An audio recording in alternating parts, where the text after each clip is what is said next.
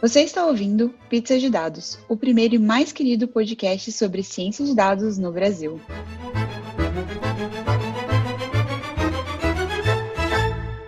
Olá, pessoas! Estamos de volta e essa é a sexta temporada do Pizza de Dados. Estão felizes? Estão felizes? Porque nós temos muitas novidades e então fiquem ligados, nos próximos episódios muitas coisas vão estar acontecendo mas não vamos dar spoiler. Então, sem mais delongas, oi, eu sou a Letícia. Oi, eu sou a Fernanda Vanderlei. Oi, eu sou a Jéssica. Bom, a gente trouxe a Fernanda para falar um pouquinho com a gente sobre imagens médicas, mas antes, pausa para os recadinhos. E para começar a nossa sessão de recadinhos de hoje, o nosso parceiro Data Bootcamp está lançando uma nova turma do curso de Data Analytics. O curso tem o objetivo de explorar ao máximo storytelling e análise de dados e servir como um pontapé inicial para quem quiser atuar como analista de dados. Serão sete aulas iniciando dia 9 de março, isso mesmo, 9 de março, logo logo. Não é preciso nenhum conhecimento prévio na área de análise de dados e no final você vai ter um certificado de conclusão. Não perde essa oportunidade, o link para se inscrever no curso está na descrição do episódio. A gente está quase no final de fevereiro, mas dia 11 de fevereiro foi comemorado o Dia Internacional de Mulheres e Meninas na Ciência. Essa data foi instituída em 2019 durante uma assembleia da ONU com o objetivo de ser um dia para pensarmos sobre o tema. Temos um episódio muito legal sobre divulgação científica com a participação da Carla Vieira, do canal E aí Carla, Mila Laranjeiras e Vivi Mota, do canal Peixe Babel. Se você ainda não escutou esse episódio, volta lá no episódio 34, depois que esse aqui terminar. Ah, e uma ótima notícia: as anfitriãs do Peixe Babel pediram para avisar que o canal do YouTube voltou das férias. Então aproveita para se inscrever no canal e conferir muitos conteúdos massas que estão por vir por aí. Mas uma coisa legal que vai acontecer agora em março é que o Open Data Day 2022 já tem data, vai ser no dia 5. O Open Data Day, para quem não conhece, é um dia para debater e promover o uso de dados abertos por meio de eventos, workshops, fóruns online e hackathons. O intuito é incentivar governos, empresas e a sociedade civil a disponibilizarem e consumirem dados abertos em suas iniciativas. Caso não exista Open Data Day na sua cidade, a Open Knowledge Brasil desenvolveu um guia com dicas para a organização do evento. Vale relembrar que o link para o guia está aqui na descrição desse episódio também.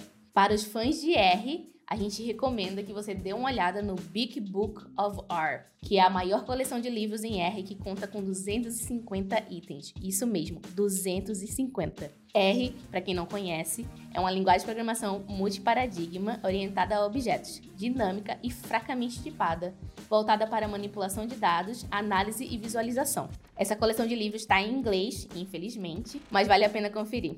E para quem gosta de projetos com dados, tem um projeto de código aberto chamado Base dos Dados, que organiza, trata e compatibiliza essas bases públicas com o objetivo de poupar o trabalho de quem consome dados públicos. A plataforma oferece informações estruturadas e atualizadas com mais de 900 bases de dados nacionais e internacionais, contendo metadados e fontes originais. Além disso, são disponibilizados pacotes para acesso ao Data Lake em Python e R.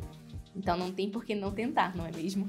Para finalizar nossos recadinhos de hoje, a gente recomenda o curso aberto chamado SQL para análise de dados, que o canal Programação Dinâmica está promovendo no YouTube. O objetivo do curso é ensinar a extrair informações de banco de dados usando SQL. E o primeiro vídeo já está no ar. E agora vamos voltar para o episódio. Ok! E agora a gente vai conversar com a Fernanda. Fernanda, se apresente para o nosso público, quem você é, o que você faz e a sua pizza favorita. E aí, gente, tudo bem? Tudo bem? Todo mundo que está aí ouvindo a gente. Primeiro, queria agradecer o convite. Como a Letícia já falou, eu sou Fernanda, eu sou cientista de dados na Neuralmed, então trabalho com, com imagens médicas. A gente vai falar um pouquinho mais sobre isso aqui hoje além de cientista de dados, né? Porque a gente não é só trabalho. Eu também adoro tocar tamborim, então eu gosto de bloco de carnaval. Tô triste que não vai ter carnaval, sentida, gente, momento gatilho. E minha pizza favorita, eu falei com as meninas, foi um pouco polêmico, foi difícil escolher, mas eu amo pizza de quatro queijos, porque eu amo queijo, gente. Queijo é o que? Vida. Queijo é vida. Deixa eu fazer uma pergunta. Quais são os queijos da pizza de quatro queijos que você gosta? Porque eu já fui em vários lugares e às vezes os queijos variam. Aqui no Rio, inclusive, de vez em quando tem tipo assim, ó, catupiry, tem várias coisas. Eu gosto de tem que ter ali, ó, um provolone, uma gorgonzola. Se tiver pagando caro, um queijo de cabra, entendeu? Excelente. Gente, mas se queijo é vida, qualquer quatro queijos, se forem bons queijos, qualquer quatro Sim. queijos funciona, né? Não, sem dúvida. Muito bem, então fala um pouquinho pra gente o que é imagens médicas, o que que a gente pensa, porque quando eu penso em imagens médicas, eu penso em, sei lá, raio-x, alguma coisa assim, é isso? É isso mesmo, é, mas não só raio-x. A gente tem, dentro das imagens médicas, a gente tem raio-x, a gente tem imagem de tomografia, a gente tem ressonância magnética, ultrassom, mamografia. Então, a gente tem aí uma grande gama de imagens médicas. Atualmente, eu trabalho com raio-x, tomografia e mamografia. São as que eu estou trabalhando agora. Cada uma tem a sua particularidade, né? Raio-X é a mais simples, quase todo mundo já fez um raio-X na vida, ou porque quebrou alguma coisa, ou porque precisou fazer um raio-X do, do tórax. Mas tomografia é um montão de imagem de raio-X tudo junto, e aí a gente fica parecendo um pãozinho de forma, um pacote de pão de forma, com várias fatiazinhas. E aí é isso que, que é uma tomografia, mas que também é um raio-X. Só que aí você tem essa complexidade adicionada de você ter uma série de imagens, né? Dá quase para fazer um videozinho do corpo da gente. E mamografia também é feito do mesmo jeito, só que a gente tem uma máquina que comprime o seio e aí faz uma imagem ali também de raio-x. E a particularidade da mamografia é que é uma imagem de resolução muito grande. Uma mamografia tem aí de, entre 4.500 pixels por 5.000 e tantos pixels, então é uma imagem muito grande para detectar uma coisa muito pequenininha, porque normalmente um nódulo ou uma calcificação, seja o que você tenha, é uma coisa bem pequenininha aí nessa vastidão de imagem. Então é sobre isso que a gente está falando aqui sobre esse tipo de imagem que é bem diferente assim de imagem de cachorro e, e gatinho, né? Faz muitos anos que eu não mexo com nenhuma imagem médica, porque graças a Deus formei e não preciso mais. Mas eu acho que um pedaço importante em relação a isso do, do processamento de imagens médicas é justamente essa diferença, né? Porque quando a gente fala assim, ah, a gente faz processamento de imagem é, para identificar formas, fronteiras e coisa e tal, geralmente a ideia que o pessoal vem é com aquela inteligência artificial que vai identificar isso é um cachorro, isso é um gato, isso é um passarinho ou isso é um pato. Esse tipo de coisa que para o olho humano é muito mais simples de identificar. Já as imagens médicas, não, né? E acho que as pessoas, as pessoas, assim, perdem um pouco nesse sentido, porque quando a gente fala de processamento de imagens médicas, tomografia só tem, tipo, brancos e cinzas e pretos. A mesma coisa do raio-x, mamografia, qualquer outra imagem médica, né? E só isso traz suas complexidades. É, que é uma coisa que eu sempre me achei interessante e difícil de lidar, assim, porque eu não conseguia enxergar as coisas que eu precisava enxergar na época que eu estava fazendo uma cadeira de processamento de imagens médicas, que quando a gente trabalhava com a cadeira de inteligência artificial era muito mais fácil. Eu conseguia olhar para a imagem e falar, isso é um gato, isso é um cachorro. Eu sei se a IA está errando ou não, né? E aí eu estava querendo entender, tipo assim, talvez seja um pouco bom explicar para as pessoas que estão ouvindo que tem essa particularidade, né, da imagem, além da alta qualidade, né, da imagem, digamos assim. Que acho que talvez as pessoas isso escape muito ao conceito das pessoas. Né? Sim, total. Meus 18 anos de Grey's Anatomy não foram suficientes, entendeu? para lidar com esse tipo de coisa. Então, acaba que a gente tem na empresa médicos e aí a gente trabalha junto com eles. Então, agora, depois de muito tempo, algumas doenças eu consigo olhar um raio-x e saber, mas assim, não é qualquer uma. Tem umas mais fáceis, por exemplo, no raio-x de tórax, consegue ver bem o coração. E aí você, depois de ver muitas imagens, você consegue saber o que é um coração normal, o que seria um tamanho normal para um coração dentro da, da caixa torácica, e o que seria um tamanho anormal. Então, hoje em dia eu consigo olhar e dizer, ai, ah, nossa, tem uma cardiomegalia aqui com alguma chance bem razoável. Mas outras patologias que são às vezes umas coisas muito, muito, muito pequenininhas. Por exemplo, pneumotórax, que é um negócio que é uma bolsinha de ar ali o pulmão da gente, não sei se, se a galera está familiarizada. Em volta do pulmão da gente tem uma pelezinha assim. E não era para, entre essa pelezinha e o pulmão, ter ar. De vez em quando aparece ar, seja porque você sofreu um trauma, então um acidente de carro, você está com alguma bactéria, alguma patologia ali que acabou produzindo ar naquele espaço. Mas aí aparece de um jeito muito diferentezinho no raio-x, porque uma coisa, a Jess falou bem, uma coisa interessante de imagem médica é que a gente está trabalhando com tons de cinza, né? Então, desde branco branco até preto. E como é que essa, esses tons de cinza aparecem na imagem? Aparecem porque a densidade de cada coisa dentro do seu corpo é diferente. Então, quando a imagem de raio-x passa, reage de um jeito diferente a densidade. Então, quando o raio-x passa pelo ar, fica preto praticamente preto, vai, não vou dizer preto, porque é muito categórico, mas praticamente preto. Quando passa pelo osso, fica mais branco. Então, acaba que você percebe quais são as estruturas por causa disso, por causa dessa reação. E aí, quando você pega um pneumotórax, por exemplo, que é um negócio muito discretinho, às vezes você não consegue ver o olho não treinado, né? Não consegue saber, ah, aqui é um pneumotórax, ou pode ser só a sombra da sua escápula. Eu era rainha de, tipo, olhar e falar, nossa, super pneumotórax aqui, e era a sombra da escápula, entendeu? Já passei muita vergonha nessa vida. Mas aí acaba que com o tempo, né, e com a prática, com essas imagens, a gente acaba descobrindo jeitos novos de, de enxergar as coisas. Mas aí, por exemplo, quando eu estava no domínio do raio-x, aí a minha preocupação era só essa. Ah, saber se ah, o que, que é ar, o que o tamanho do, do coração e tal, não sei o quê. Quando eu passei para trabalhar com tomografia, além de serem 50, 60 imagens numa, numa tomografia de tórax, por exemplo, tinha uma outra coisa também. Quando o, o médico faz o exame e ele vai olhar o exame, ele pode estar interessado em coisas diferentes. Então, pode ser que você esteja olhando uma patologia que seja no osso, pode ser que esteja olhando uma patologia que seja no pulmão. E aí, você precisa fazer lá umas, umas transformações matemáticas para realçar ou o osso ou o pulmão. Porque se você, por exemplo, está realçando o osso quando você queria ver o pulmão, dentro do pulmão vai aparecer tudo preto e o osso vai aparecer muito branco. E aí você não consegue ver o que está dentro do, do pulmão.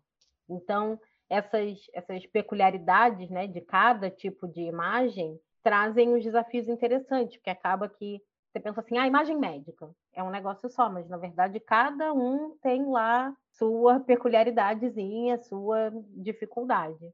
Uma coisa que eu queria perguntar, então a gente já, já, encontrou aí pelo menos duas grandes dificuldades de se trabalhar com imagens médicas quando comparada com outro tipo de imagem, tipo gatos, cachorros, etc. Que é o fato de um você não ter um canal de cor, então você já tira, elimina, né, duas variáveis que você poderia, porque seria RGB, né?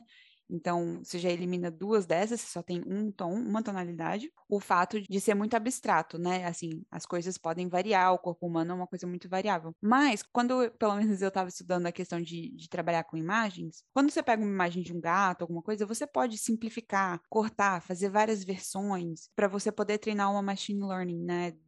Um aprendizado de máquina em cima dessas, não só da imagem principal, mas gerar uma série de imagens a partir da imagem inicial. O que eu imagino que também não dá para fazer com imagens médicas, né? E aí, como é que você resolve esse problema? Porque é, é uma das grandes coisas é a falta de dado, né? E aí, se você não tem a principal técnica utilizada para gerar mais dado, como é que você faz? Ah, então dá sim, dá. A gente usa, ah, é? a gente usa augmentation porque se não tivesse, entendeu? Não, não ia rolar. não ia rolar. Então, você acaba não é todo tipo de transformação que dá para fazer, mas dá para fazer rotações, dá para espelhar a imagem, dá inclusive para usar ah, esqueci como é que é o nome agora, gente. Mas dá para tirar, tipo, pedaços da imagem, partezinhas da imagem, dá para usar zoom. Então, dá sim para usar técnicas de, de augmentation. Mudar o contraste. Então, dá para. Nossa, se não desse. Eu fiquei pensando nisso.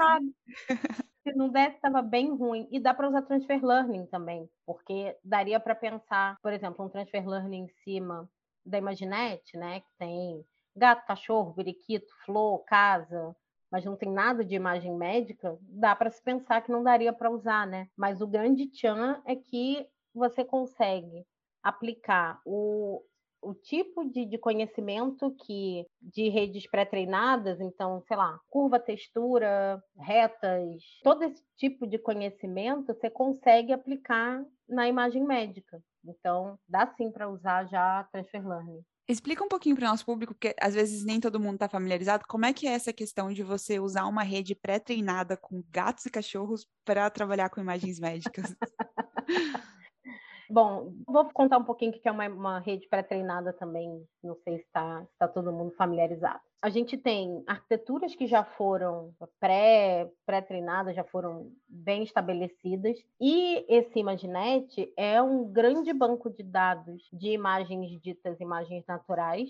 E aí o que acontece é que você faz um treinamento nessa rede, então todo, todo o processo lá de ajuste de peso, e tal, você faz um treinamento com essa rede, um treinamento longo. Então, essas redes pré-treinadas já estão lá disponíveis para você, seja no Kera e seja no PyTorch, elas já já estão lá, já estão lá prontinhas. E aí, a rede que está lá já pré-treinada, ela é composta por duas partes. Uma parte que é a parte que extrai características de imagens, e aí é essa parte que a gente está interessada, né? Que o que, que a gente quer? A gente quer saber do que é composta uma imagem. Seja uma imagem de gato, cachorro ou periquito, seja uma imagem médica. Do que essas imagens são compostas? E tem a parte de baixo da rede, que é a parte que classifica de fato a essa imagem aqui é um gato. Essa parte de baixo da rede a gente descarta, pega só a parte que aprendeu quais são as características de imagens e aí a gente adiciona uma nova, uma nova etapa que aí sim, com base nessas características que a rede pré-treinada já aprendeu, a gente passa as imagens médicas e a gente vai classificando as imagens médicas. Então, a gente faz um retreinamento em cima dessa rede pré-treinada. E é por isso que dá certo, porque eu tentei lá nos primórdios, quando eu era uma novata, tentando fazer esse tipo de coisa, eu falei: não, não vou usar a rede pré-treinada, não. Eu vou montar minha própria arquitetura porque eu sou sinistra. Sou sinistra, vou aqui pegar umas convoluções, vou colocar uma junto com a outra, vou pegar uns negócios, não, vou treinar muito, e deu muito errado. Então, assim. E nunca, então, né? É, é isso, gente, faz parte do aprendizado a gente passar por esse tipo de coisa. Então, é, é assim que a gente usa Transfer Learning. Maravilha. Então, já que a gente já tocou nesse assunto, vamos falar um pouquinho sobre como que você foi parar na Neuromed e, e trabalhando com imagens médicas. Conta um pouquinho para a gente como foi essa história. E vamos, vou contar, vou tentar resumir aqui, né, o, o trajeto. Durante a graduação, antes de eu chegar na cadeira de inteligência artificial, eu não estava, eu gostava, mas não estava tipo assim muito realizada com computação, confesso. Achava legal e tal, sempre tive muita familiaridade com computador, é uma coisa que vem desde a infância, mas eu não estava assim apaixonada. Aí eu fiz a, a matéria de IA e eu fiquei doida. Falei, meu Deus, isso é fantástico, genial e tal. E aí, o meu orientador da época, que foi meu orientador de graduação e de mestrado, ele tinha um projeto que era também dentro da área biomédica, mas era com bactérias. Resumidamente, a gente e as bactérias também têm um mecanismo de regulação de produção de proteína. Então, por exemplo, não só de proteína, de outras coisas no corpo também. Então, se nosso corpo não está com necessidade de produzir, por exemplo, lactase, porque a gente não consumiu nenhuma lactose, então tem lá um mecanismo que vai regular e vai dizer, não precisa produzir lactase agora. Aí de repente você comeu lá uma pizza de quatro queijos. Aí seu corpo assim, opa, preciso de lactase para digerir isso aqui. Então começa um mecanismo para regular a sua produção de lactase no corpo. Conforme a lactose vai sendo digerida, vai diminuindo a produção até parar a produção. E aí eu fazia isso, só que versão bactéria. E aí, depois, quando eu fui para o mestrado, eu fui fazer uma disciplina na genética, porque eu sempre achei isso fantástico, gente. Sempre adorei esse negócio.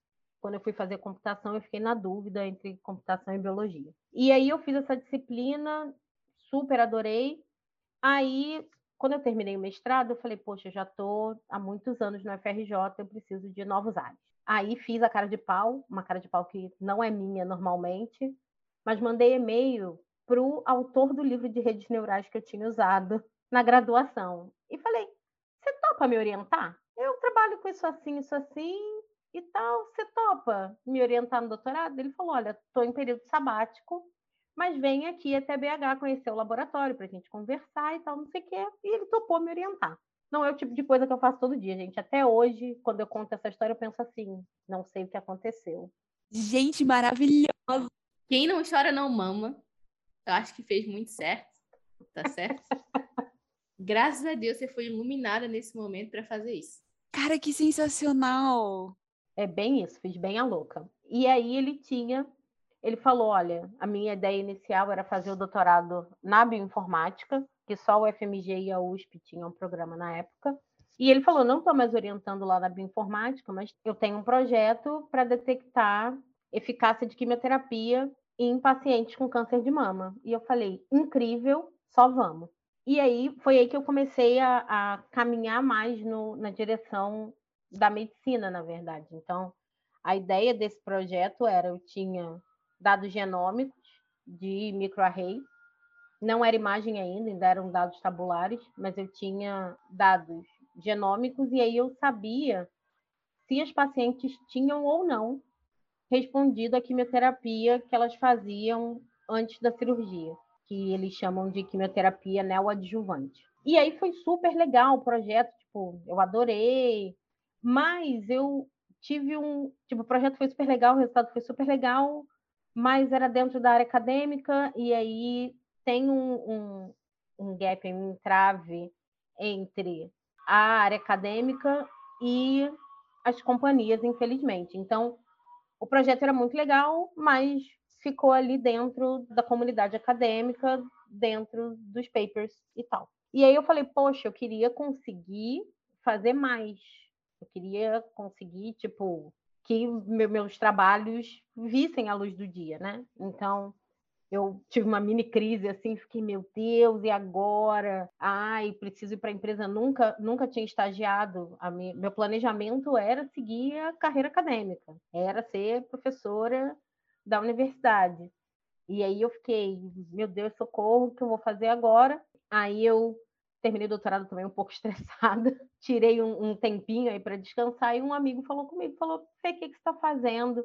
E tal, estamos procurando alguém com seu perfil, que entenda de, de computação, de IA, que saiba isso, mas que também tenha um background de, de, biologia e de medicina. E aí eu topei, e aí foi meu primeiro emprego em empresa, que também era trabalhando com genômica, então eu trabalhava com, com variantes genômicas. E aí, depois desse, eu fui para a Neuralmed. E eu nunca tinha trabalhado com imagem na vida, gente. Nunca tinha trabalhado com imagem. E aí, só que aí eu, eu dentro da minha cabeça, eu pensei, bom, pode ser que seja um dado diferente, é um dado diferente, mas no final das contas é tudo dado. Então, assim, ó, só eu preciso aprender o quê? O que vem antes. Então, como que eu vou processar uma imagem, que tipo de informação eu estou buscando, mas aí depois que eu passar essa barreirinha aqui, aí a gente volta ali para dentro do, dos trilhos, né? Então, foi assim que eu fui parar, já são quase quatro anos, vou fazer quatro anos esse ano, que eu estou na Neuralmed, já passei por trabalhar com raio-x, com tomografia, com raio-x de músculo esquelético, que é diferente de tórax. Então, já passei por várias coisas e eu consegui alcançar o que eu queria, porque o, o grande chão para mim de trabalhar com saúde é conseguir melhorar a vida das pessoas. E aí, o dia que eu tive a oportunidade de ir lá colocar meu modelo de IA, tinha virado um produto num hospital do estado de São Paulo, e, tipo, ver as enfermeiras lá usando, os médicos usando e funcionando bonitinho, foi tipo assim, ó, sabe? Completamente incrível, porque foi tipo, tá, era isso aqui que eu queria, era onde eu queria estar, tá, sabe? Foi assim que eu vim parar nesse mundo. Deixa eu aproveitar para poder surtar um pouquinho, só porque eu, eu, eu tenho uma, uma história parecida, né? Quando eu comecei a trabalhar com dados, eram dados genômicos e expressão gênica, aquela coisa toda. Para mim, aquilo ali era o máximo. Que eu tinha tido a cadeira de processamento de imagens médicas, eu achava terrivelmente complexo.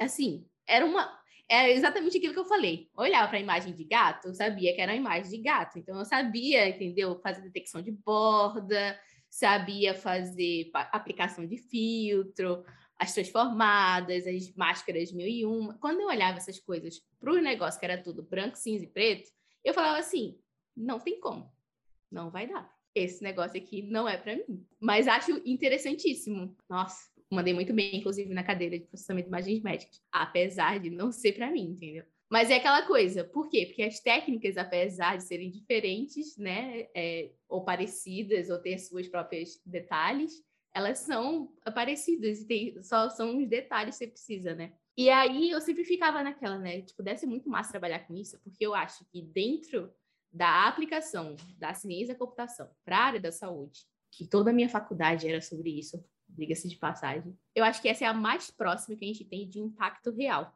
né, pro, pro paciente, porque por mais que a gente não queira lidar com o paciente, a gente não quer ser médico, a gente não quer fazer exame das pessoas, a gente quer impactar a vida de alguém positivamente. E aí eu sempre ficava pensando, nossa, mas como que coleta os dados? Porque genética era fácil, pegava a célula, botava lá nas paradinhas de quebrar as células, multiplicava os genes e os negócios lá de expressão, as máquinas lia e estava pronto. Mas como é que você pega, por exemplo, porque eu, quando eu lembro de raio-x, a primeira coisa que me vem na cabeça é que eu fiz muito raio-x na minha vida para acompanhar crescimento, eram as placas de raio-x. Hoje em dia, esse negócio é tudo digital e eu fico pensando assim, como? Como que faz? Como que você coleta o dado né, da imagem médica e transforma aquilo nas imagens que você vai fazer processamento, que você vai aplicar as técnicas, e depois passa por todo o pipeline de chegar a uma conclusão, de fazer, ajudar um laudo, ajudar o médico a identificar uma certa estrutura esquisita dentro do corpo e coisa e tal. Como que, aí no caso, né, como que é esse, essa pipeline, né, da captura da imagem,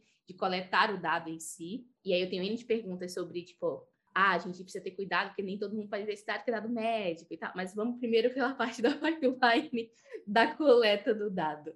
Como que funciona? Não, você tem toda a razão. É, é bem mais complicado, né, de obter o dado. A gente tem a, a felicidade de estar tá dentro, tipo, a empresa nasceu meio que de uma spin-off de uma empresa de radiologia. Então, já tem um facilitador aí. E você falou que hoje em dia boa parte dos raios-x são digitais, mas a gente tem pouca imagem que faz raio-x digital no Brasil de alguma forma eles escaneiam, na verdade. Eu nem sei, eu nem sei direito como, como que ele faz. Não deve ser um scanner, não é o scanner lá da impressora, na verdade. Mas a imagem ela é transformada num DICOM, que o DICOM é um é um protocolo. Ele é tanto um protocolo de transferência de imagem quanto um padrão entre muitas aspas, tá? Que eu nunca vi um padrão mais despadronizado do que um DICOM. Ele é um padrão onde você guarda informações da imagem e a imagem em si. Então, a primeira coisa que a gente consegue são os DICOMs. E aí, seja DICOM. O DICOM serve para tudo quanto é tipo de imagem. Então, tem DICOM de raio-x, tem DICOM de mamografia, tem DICOM de CT, todos lá guardadinhos. Então, a primeira coisa que a gente consegue são os DICOMs. Seja com o hospital parceiro, tem alguns datasets que são públicos e comercialmente usáveis de imagem médica, então, primeiro tem essa parte de obter as imagens DICOM. Às vezes, essas imagens DICOM têm laudo, não é sempre, mas às vezes tem. Então, tem esse outro momento de tem que casar os laudos, o que está escrito no laudo, e às vezes o laudo é um PDF, às vezes já é uma coisa digitalizada, mas às vezes é um PDF. Você tem que ir lá fazer o OCR no PDF para pegar as informações. Tem isso também. Então, aí você tem que fazer o casamento desse laudo com essa imagem. E aí, depois que você fez isso, a imagem DICOM ela tem que ser transformada. Então, dentro do DICOM tem lá o, o array de pixels daquela imagem. Se for um raio-x, é uma coisa mais simples, você só faz uma transformação para inteiro de 8 bits. Se for uma tomografia, você precisa fazer o que eu falei de realçar a estrutura que você quer estudar, que você quer ver. Além disso, você ainda tem, por exemplo, ah, uma imagem de raio-x, normalmente de tórax, tem um pouco de abdômen. Só que você não quer ver nenhuma patologia que está no abdômen, você quer ver só o que está em cima. Então, tem essa parte também de pré-processar e pegar só o pedaço da imagem que te interessa, porque para tipo facilitar seu modelo. Afinal, você não quer dar informação que não interessa para seu modelo, você quer facilitar a vida dele, né? Já é, já é difícil para o bichinho, você ainda, né? Se ainda for dificultar, não é bom. Como você faz então para padronizar as imagens? Porque dependendo de como o raio-x é feito, você vai ter mais ou menos tórax, por exemplo. E aí você, o corte vai gerar uma imagem maior ou menor, e aí você está tudo despadronizado. Como é que você lida com isso? A primeira coisa a gente faz, tem uma máscara que detecta o pulmão na imagem. Então a gente corta em volta desse pulmão. Não é tipo, ah, eu nessa imagem eu vou cortar aqui, na outra imagem eu vou cortar ali. E o tamanho da estrutura, proporcionalmente, porque daí você faz um, um resize na imagem, você mexe no tamanho para elas ficarem do, do mesmo tamanho. Mas, por exemplo, para detectar a coisa do coração que eu falei, o tamanho do coração ele é proporcional ao tamanho da imagem. Então, mesmo que a imagem esteja um pouco mais esticada ou menos esticada, não é um problema porque você está olhando o coração daquela imagem com aquela imagem e não o coração daquela imagem com as outras imagens. E aí, no, no caso do, da tomografia, você faz esse janelamento aí diferenciado, também tira as partes que não importam, porque normalmente uma tomografia de tórax também sempre tem um pouquinho mais para cima, então, tipo, mais para perto do ombro, e um pouquinho mais para baixo, mais para perto do, da, da, linha da cintura ali. Então, você, a gente também tem máscara para tirar as imagens que não são de pulmão, e aí faz algumas técnicas para, por exemplo, ficar com um número padronizado das fatias do pão de forma lá, porque também não dá para você passar pelo modelo. Ah, não, essa série aqui tem 20, essa tem 5. Não dá. Então, tem ou você replica as fatias, ou você tenta fazer uma interpolação entre uma fatia e outra.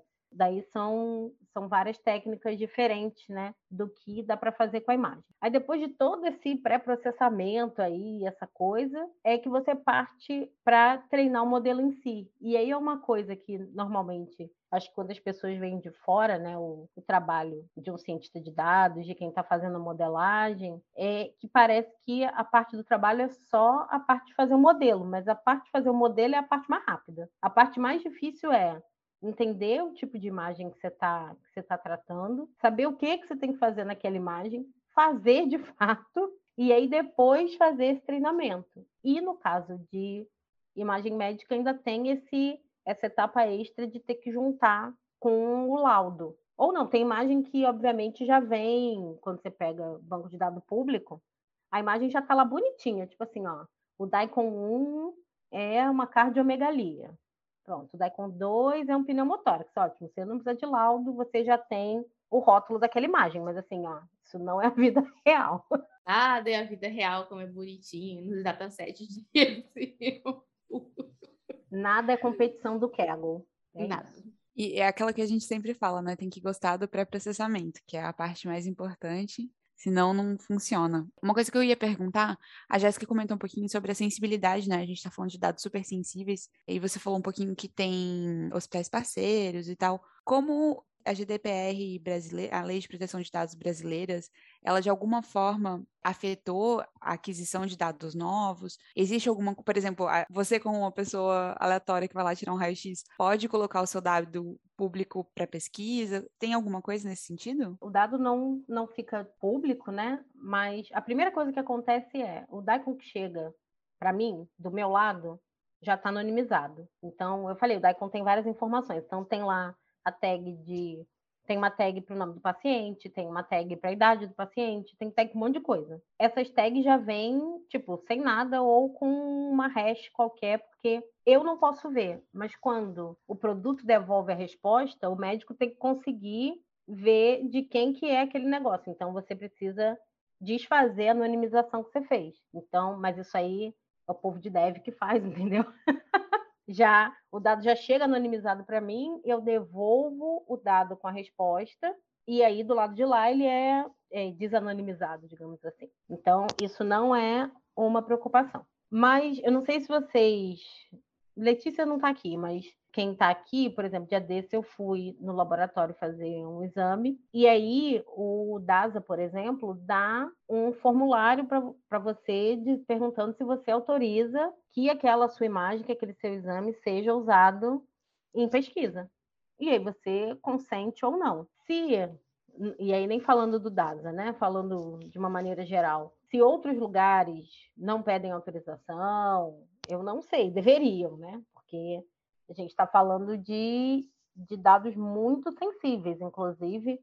Uma das preocupações éticas com isso é que, por exemplo, se você tem da pessoa, ah, você tem exames de sangue, você tem exames de imagem, você tem histórico clínico da pessoa, você consegue, por exemplo, sei lá, vende para a pessoa errada e você consegue dizer, não, não vou aprovar o crédito dessa pessoa porque ela tem uma chance X de morrer daqui a 10 anos não vai me pagar.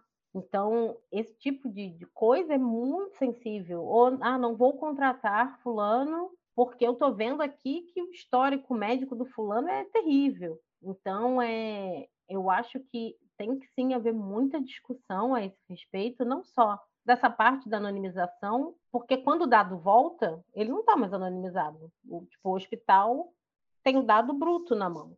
Então, é, um, é uma discussão que eu acho que, que tem que ser travada sim, e que é uma discussão um pouco complicada, porque ao mesmo tempo que você quer ter mais dados mais rápido para melhorar o seu produto, o seu modelo, você também tem que ter esse tipo de preocupação, né? Então, é, é uma discussão que, do ponto de vista médico, fora da empresa mesmo, né? Falando agora de um ponto de vista mais geral, eu não vejo acontecer muito, sabe? Eu não vejo discussão pública sobre isso. E olha que eu estou numa bolha de tecnologia. Eu não vejo, eu vejo mais a bolha discutindo sobre dados biométricos, mais coisas assim, do que esse tipo de, de dado médico mesmo. É, os últimos exames que eu andei fazendo por aí, check-up da vida, nenhum deles me perguntou se eu queria compartilhar esses dados com alguém, ou para pesquisa, ou para o que fosse.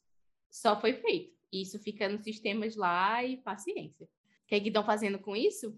Sei lá. Bom, mas o bom é que, pela Lei Geral de Proteção de Dados, teoricamente, esse dado não, não pode ser compartilhado sem o seu consentimento, né? Então, pelo menos o Brasil hoje tem uma proteção, se ela é feita ou não, aí é outra história, mas teoricamente, uma vez que você não consentiu, o, o dado teoricamente não poderia ser usado para pesquisa, dado que você não tem o consentimento da pessoa que, que é dona, né, desse dado, porque o dado é sobre o meu corpo, né? E, e outra coisa, né, quando eu estava pensando assim, né, na, na parte de proteção, é também em relação ao próprio hospital, né? Tipo, nem sempre você vai querer que qualquer pessoa no hospital tenha acesso ao seu histórico de saúde, seu histórico de consultas, os procedimentos que você fez ou deixou de fazer, por N motivos. E aí cabe cada um saber seus motivos. Mas, no caso, uma dúvida que eu tinha é como funciona. Se você recebe a imagem do médico, tem que ter um protocolo de proteção entre você receber a imagem do hospital para poder fazer as análises, para poder dar o resultado e devolver essa imagem, né? Esse pedaço também é cuidado pela parte do pessoal de desenvolvimento que implementa os protocolos tradicionais que o pessoal já usa na área de saúde? Bom, no caso da gente, quando eu falei do pessoal de desenvolvimento, é o pessoal de desenvolvimento da gente. Uhum. A gente que coloca o anonimizador que fica lá do lado do cliente, e aí a imagem já chega completamente anonimizada, né? E aí depois é devolvida para eles, como é que se diz? Já, ele já com os dados todos do paciente. O que eu não sei te dizer é, por exemplo, ah, eu fiz um exame, e aí, teoricamente, o médico daquela unidade de saúde, ele consegue ver o meu exame. Teoricamente, a visão do sistema do médico é uma visão diferente, sei lá, da equipe de enfermagem. Não é a mesma visão ali do sistema, o tipo de privilégio que cada um tem é diferente. Mas se eu tivesse que chutar, eu diria que, na verdade, fica logado lá no nome, no, no login de um médico qualquer e todo mundo usa aquela mesma máquina eu tivesse que chutar, eu diria que é isso que se passa. Por quê? Porque às vezes, por vários motivos, às vezes, tipo, não dá, não tem tempo de você estar correndo num, numa emergência. Você não tem tempo de, tipo, desloga do outro médico, logo seu, não sei o quê. Eu acho um pouco inviável esse tipo de coisa. O que talvez fosse possível fazer era, ok, tá aberto aqui, mas todo mundo tem que ser responsabilizado. Toda equipe médica tem que assinar um NDA, entendeu? Para manter o sigilo daqueles dados. Coisa que a gente vê que não acontece. Eu ontem, ontem mesmo, eu estava vendo, não lembro se foi no meu Twitter ou se foi no meu Instagram, mas uma médica tinha postado a foto de uma tela de uma paciente que tinha chegado, e aí ela postou assim no stories dela, ah, pô, chegou aqui a mulher infartando, não sei o que, com edema pulmonar, estava bem na minha hora de dormir, não sei o que, não sei o que lá, e eu tive que atender. E aí no story seguinte ela falando, no final das contas a mulher morreu e eu não dormi. E ela não teve nem a decência de tipo apagar assim qual era o nome da paciente. Então no no stories original da pessoa tava lá os dados da pessoa para qualquer um ver. Além do fato, né, desse serrazinho está reclamando que não dormiu porque teve que atender uma paciente, e aí eu não entendo como esse tipo de pessoa escolhe a medicina, porque para mim medicina é uma coisa de pessoa altruísta. Não é tipo assim, ah, vou ser médico, vou ser rico. É tipo assim, você tem que entender que a sua vida meio que é aquilo ali. E aí, se a gente tem esse tipo de caso, eu não sei nem se, tipo, ah, tá, ok, assinou um NDA aqui. Tá, mas o NDA vai fazer a pessoa o quê? Ser demitida porque ela postou um negócio. Mas assim, se isso vai impedir as pessoas de, de continuarem fazendo mau uso dos dados, não sei. Teoricamente, a LGPD ela ajuda nesse tipo de caso, né? Você pedir para o laboratório, para o hospital que seja seus dados de volta, você pedir para eles apagarem. Mas aí também, poxa, eu pedi para apagar meu dado. Mas não seria interessante ter um histórico, ter um histórico médico para a próxima vez que eu for lá, ter uma comparação do exame que eu já fiz? Então, são várias discussões filosóficas e é um negócio interessante porque a gente às vezes discute mais do ponto de vista de pessoas de computação, sem participação de outros de outros pedaços da sociedade, né? Sem é, sociólogos, outras pessoas pensantes, entre muitas aspas, né? Pessoas que têm backgrounds diferentes e têm pensamentos diferentes. A gente acaba tratando mais como, tipo assim, ah, eu, a gente está falando aqui advogado e pessoas de computação e pronto, sabe? Quando deveria ser uma discussão mais ampla, a sociedade inteira deveria saber que não é obrigada a fornecer dado e se fornecer o que, que ela pode fazer com dado. Mas se você perguntar para pessoas próximas a vocês, as pessoas não sabem disso, sabe? Não sabem que ah, eu não sou obrigada a dar minha, minha digital na farmácia. E é uma discussão difícil, né? Acho que eu comentei até que esses dias eu fui, eu estava no Brasil, aí fui na farmácia e aí o desconto para dar o, CPF é uma coisa, tipo, absurda. E aí a minha mãe falou, mas qual que é o problema? E aí eu tentando explicar que, que, que, ela falou, mas qual que é a diferença entre isso e um sistema de pontos, certo? Em que eu tenho pontos e faço desconto. É uma, é uma discussão que esse tipo de conhecimento, né, de fazer com que as pessoas entendam a questão dos dados, qual que é o problema de você ter uma rede social gerenciando, liberando fake news, esse tipo de coisa, né, que que é só uma, uma das muitas camadas dos problemas de dado público, do seu dado tá, né, circulando por aí, sabe-se lá Deus como, a maioria das pessoas não vai entender as consequências, as possíveis más consequências desse tópico. Tem uma, uma pergunta que me ocorreu. Na verdade, é uma confirmação, né? No caso, quando você estava falando da pipeline, você falou que tem toda a parte de preprocessamento, de captura dos dados e ajuste das imagens, papapá, até chegar na parte de modelo. Você faz tudo isso ou você faz um pedaço? Como é que funciona no seu dia a dia, né? Porque eu imagino que possa ter, por exemplo, uma pessoa que faz o preprocessamento e outra pessoa que cuida da modelagem específica para isso, dependendo. Algumas empresas fazem essa divisão entre pessoal que faz a parte de, de preparação dos dados e o pessoal que faz a parte de modelagem. Como é que funciona isso para, por caso, para a equipe que você trabalha? Hoje em dia, todos fazemos tudo. todo, muito, todo mundo do dado, todo mundo do dado faz tudo. O que eu até acho uma boa coisa, porque eu acho que assim me ajuda muito quando eu chego na etapa do modelo, eu conhecer muito bem o, o dado que, que eu trabalhei. Obviamente, hoje em dia, tipo, a gente não vai lá e pega, ah, chegou um dado novo, aí você mesma pega lá e faz na mãozinha, mas assim, você já fez antes para outras imagens. E assim, quando eu cheguei na Neuralmed, por exemplo, a única cientista de dados era eu. A startup estava começando, né? Então, tipo, tinha eu de cientista de dados e um amigo dev e os founders. E era isso, entendeu? A empresa éramos quatro pessoas. Hoje em dia somos vinte e tantos, então assim, já estamos crescendo. Então, eu acho que não tem essa necessidade dessa super separação ainda. A gente para alguns tipos de imagens, a gente já criou, sim, meio que uns protocolos, digamos assim. Então, a parte de data lake, que faz a transformação dos dados, tipo, o pessoal de engenharia de dados que faz, mas a parte da transformação a gente já criou antes disso. Então, já, já foi criado antes na mão essa, esse pedaço. E aí depois a modelagem a gente faz, e aí a parte do deploy para virar o, o, produto em si mesmo, aí uma parceria entre o pessoal de dev e os cientistas de dados, mas aí mais a, a gente entrando mais na parte de, do, da criação do modelo e tal, e toda a parte de comunicação, fila, toda essa outra parte o pessoal de dev que, que faz, mas a gente também consegue dar manutenção, que a gente também entende ali do, do código que está rolando. Então acaba que é isso aí, ó. É tudo em um.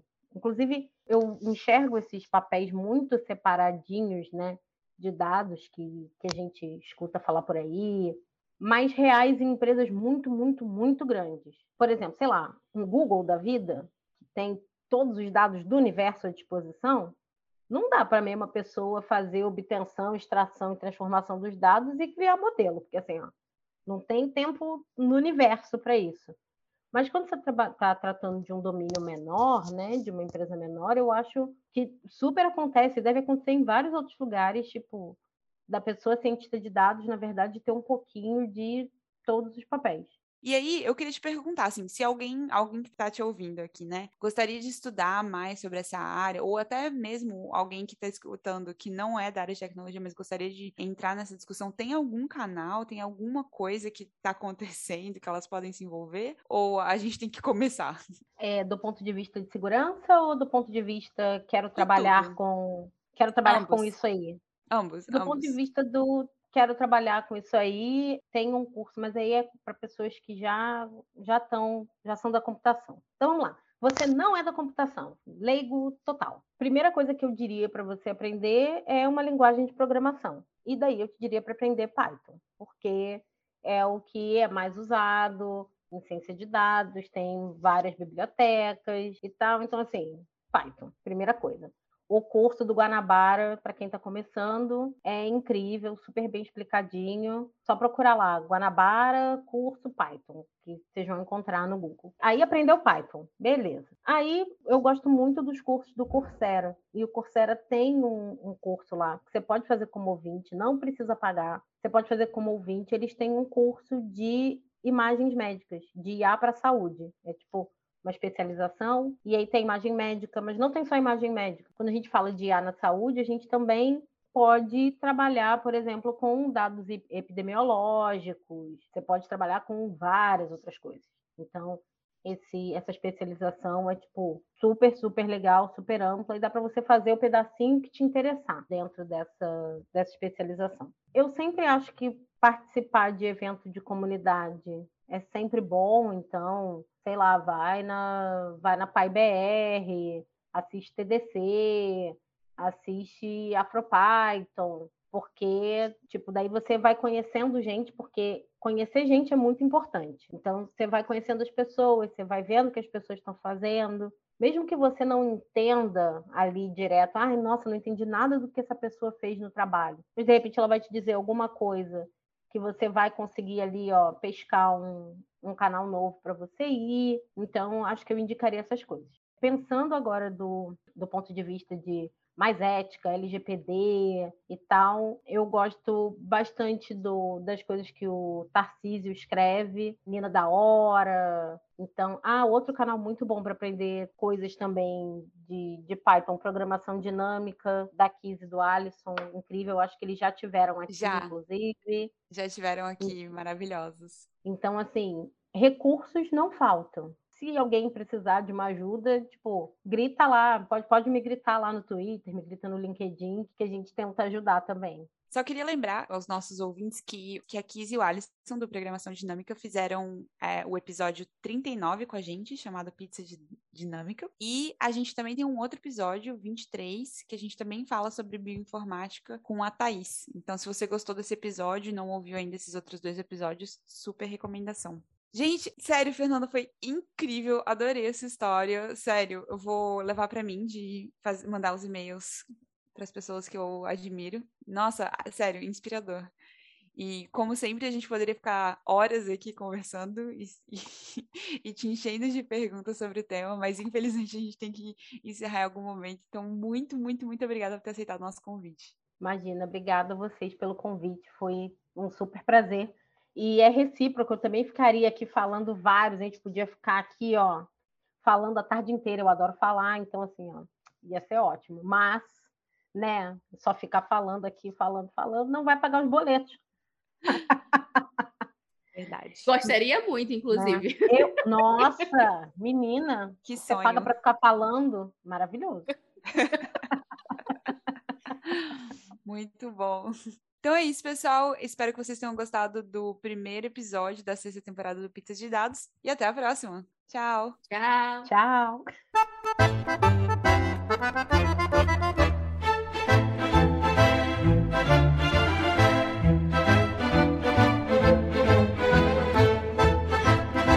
Você acabou de ouvir mais um Pizza de Dados. Você pode encontrar mais episódios no iTunes ou em seu agregador favorito. E nos seguir no Twitter em arroba pizza de dados para mais novidades quentinhas.